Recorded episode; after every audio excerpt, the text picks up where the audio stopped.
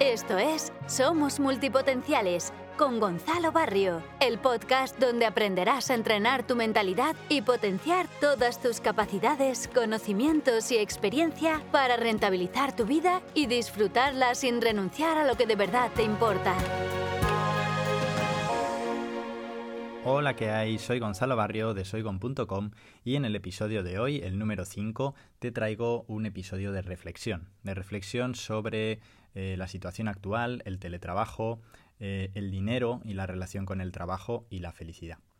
En estos días que estamos viviendo en casa, eh, son bastantes las personas que me han preguntado, bueno, ¿cómo te afecta a tu trabajo, ¿no? Que tú que trabajas en digital, toda esta situación, etcétera. Otros me han dicho, Gon, ayúdame porque, bueno, estoy en casa, no tengo trabajo o me he quedado sin mi puesto de empleo y necesito hacer algo o prepararme para la nueva situación, ¿no? Para cuando salgamos de todo esto, estar más preparado para ese teletrabajo o simplemente mm, inventar o diseñar su nuevo negocio eh, y que sea digital 100%.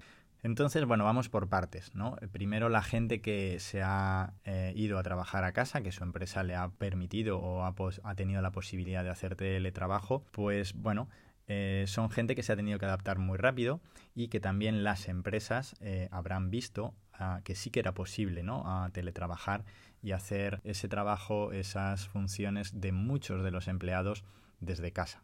Entonces eso marcará un antes y un después en, en las empresas que todavía no habían dado ese paso de dar esa libertad al trabajador.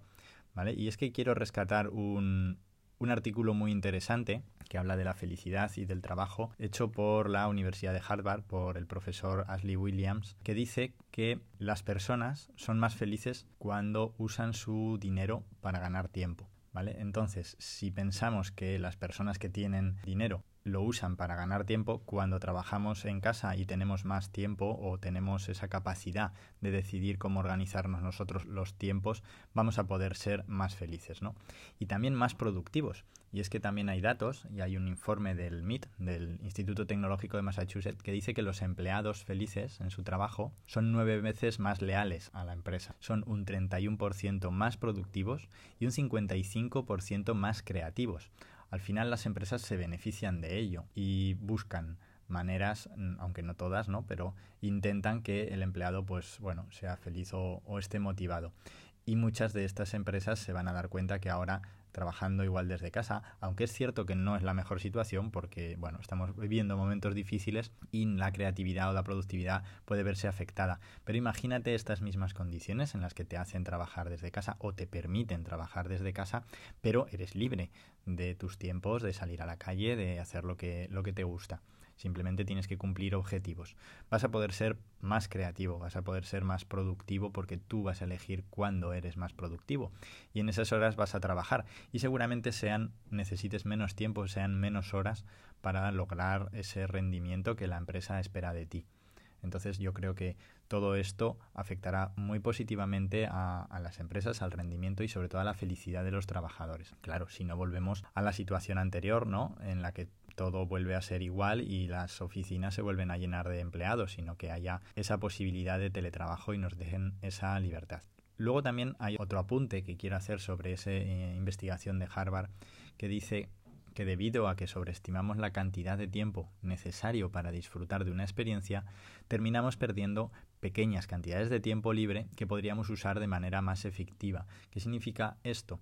Bueno, pues que pensamos que vamos a necesitar un tiempo para, para hacer algo, eh, una tarea concreta y realmente eh, pues como pensamos que, que, es menos tiempo del que va, va, a costarnos, pues perdemos pequeños tiempos por ahí en, en otras cosas en lugar de estar disfrutándolo.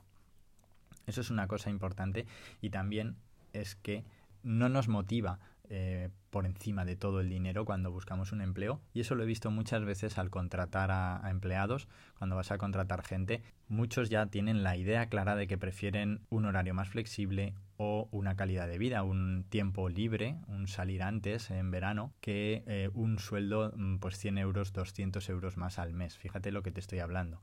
¿eh? Puede la gente incluso querer 100 euros menos al mes si con ello les va a permitir disfrutar de media tarde de verano, etcétera. Y eso seguramente te haya ocurrido o lo ves. Porque una vez que tienes cubiertas las necesidades de pues, comida, casa, aunque sí que es verdad que siendo más rico o teniendo más dinero podrías eh, solucionar deudas, etcétera, la felicidad no se ve tan afectada una vez que tus necesidades están cubiertas. ¿vale? Y hay otro ejemplo también de un artículo muy interesante que nos compara, pues imagínate un multimillonario, ¿no? Pues Bill Gates o Jeff Bezos o lo que sea, un gran empresario que tiene la cuenta mm, repleta de dinero y un día le dicen que va a tener el doble de dinero. ¿Su vida cambiaría mucho? No, seguramente no cambiaría nada, sería igual de feliz o un poquito más feliz los primeros días por tener el doble de dinero en el banco, pero haría las mismas cosas, ¿no? Comparémoslo ahora con una persona normal y corriente que tiene cubiertas sus necesidades de, bueno, de comer y, un sitio donde vivir, aunque tenga ciertas deudas, pero de un día para otro le dicen que va a tener en el banco el doble de dinero.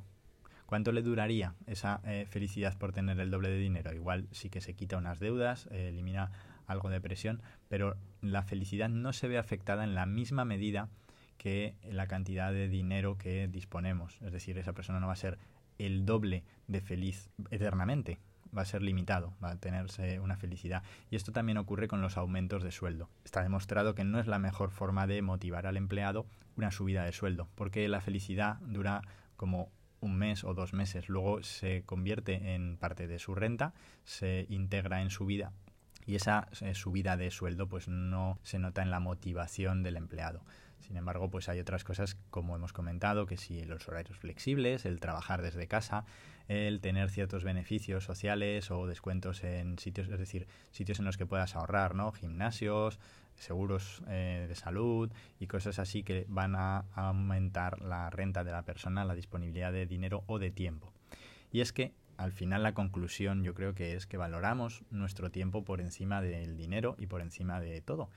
Y prueba de ello es que los que tienen mucho dinero lo utilizan para comprar más tiempo.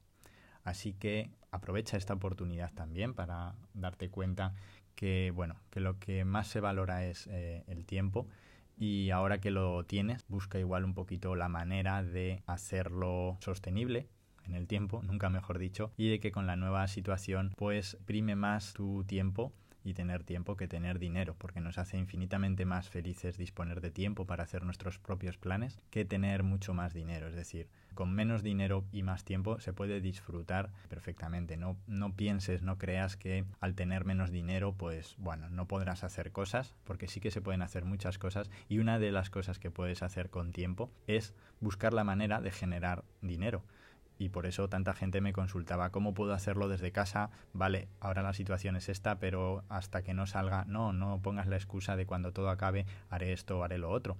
Desde casa ya puedes hacer cosas, sobre todo si lo que quieres es trabajar desde casa. Ya tienes las herramientas, es un ordenador, es internet y puedes hacerlo. Así que solo es querer y empezar a buscar la manera. No sé cómo opinas tú, sabes que siempre estoy abierto al diálogo, así que podemos comentar esta reflexión en la publicación de Instagram donde anuncio el episodio 5, así que déjame tu comentario y bueno, seguimos ahí esa conversación que será seguro muy interesante contándonos tu experiencia.